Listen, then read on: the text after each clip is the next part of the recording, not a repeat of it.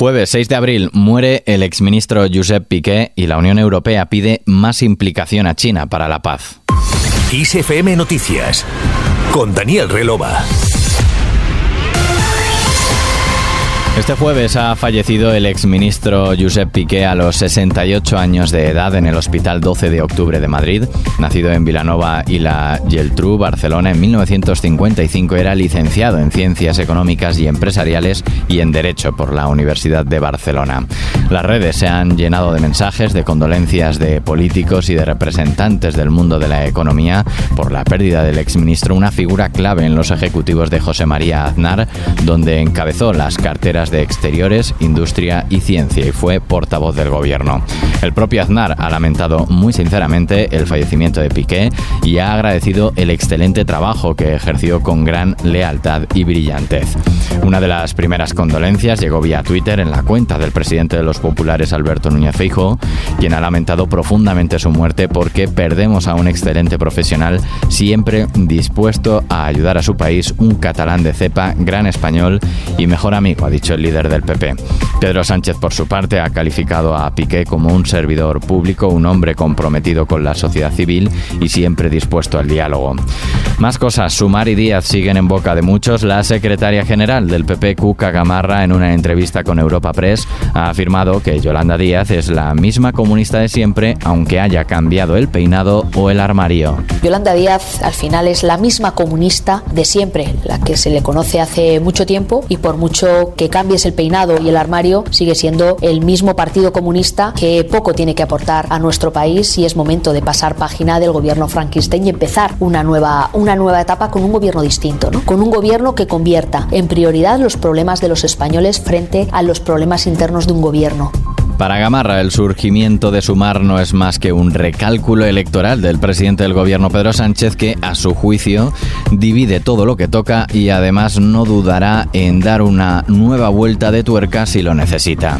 La secretaria general de Podemos y ministra de Derechos Sociales y Agenda 2030, Ione Belarra, ha replicado este jueves al presidente del gobierno pidiendo a su partido que se concentre en gobernar. Yo quiero pedirle al Partido Socialista que se concentre en gobernar Queda prácticamente un año de legislatura y no podemos estar todo el rato haciendo electoralismo. Lo que hay que hacer es gobernar, aprobar esa ley de vivienda que es urgentísima para la gente de nuestro país y también topar de una vez por todas esa cesta básica de la compra. Es el mensaje que yo, que yo les mandaría en este sentido. Belarra ha vuelto a asegurar que aspira a que haya un acuerdo de coalición entre Podemos y Sumar, cuestión que está, según ella, en el tejado de Yolanda Díaz, pues ha defendido que pese a que los medios afines al PSOE le van a decir que puede tirar sola, necesita de un Podemos fuerte para revalidar el gobierno de coalición, ha dicho. Fuera de la arena política, en clave internacional, el presidente de China Xi Jinping ha indicado a la presidenta de la Comisión Europea Ursula von der Leyen y al presidente francés Emmanuel Macron, en el marco de la visita de ambos al país asiático, que la crisis en Ucrania es difícil de resolver. El mandatario chino ha descrito la situación internacional como compleja y cambiante y ha afirmado que la recuperación de la economía mundial después de la pandemia es insuficiente.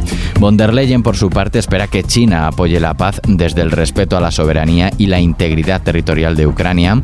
La presidenta de la Comisión Europea ha enfatizado que la posición de China sobre la guerra en Ucrania es crucial. También ha asegurado que el presidente Xi Jinping le ha reiterado su voluntad de hablar con el presidente ucraniano Volodymyr Zelensky cuando se den las condiciones y sea el momento apropiado.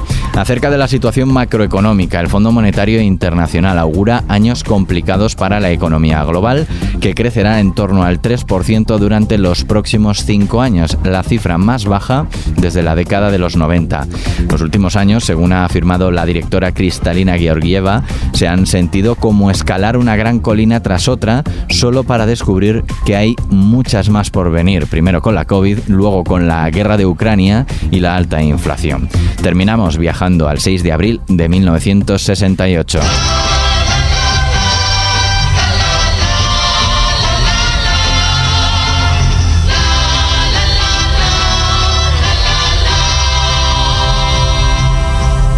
Hoy, hace 55 años, España ganó el Festival de Eurovisión en el Royal Albert Hall de Londres, en Reino Unido. Ese año, 1968, en un principio, España iba a enviar como representante a Joan Manuel Serrat para que cantara este legendario La La La, pero TVE le retiró ya que se negó a cantar en español y hacerlo en catalán. En sustitución, pensaron en enviar a los autores del tema, al dúo dinámico, pero finalmente decidieron enviar a Masiel, que tan solo tuvo 10 días para prepararse antes del certamen.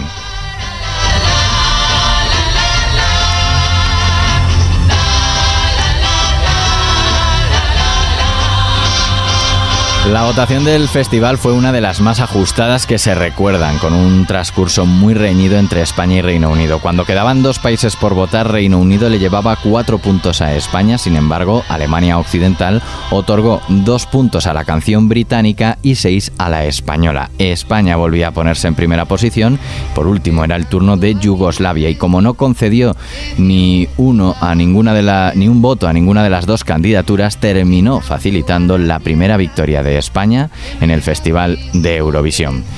Aquí terminamos el podcast de XFM Noticias con Gustavo Luna en la realización y Daniel Relova quien te habla en la producción. Hasta mañana.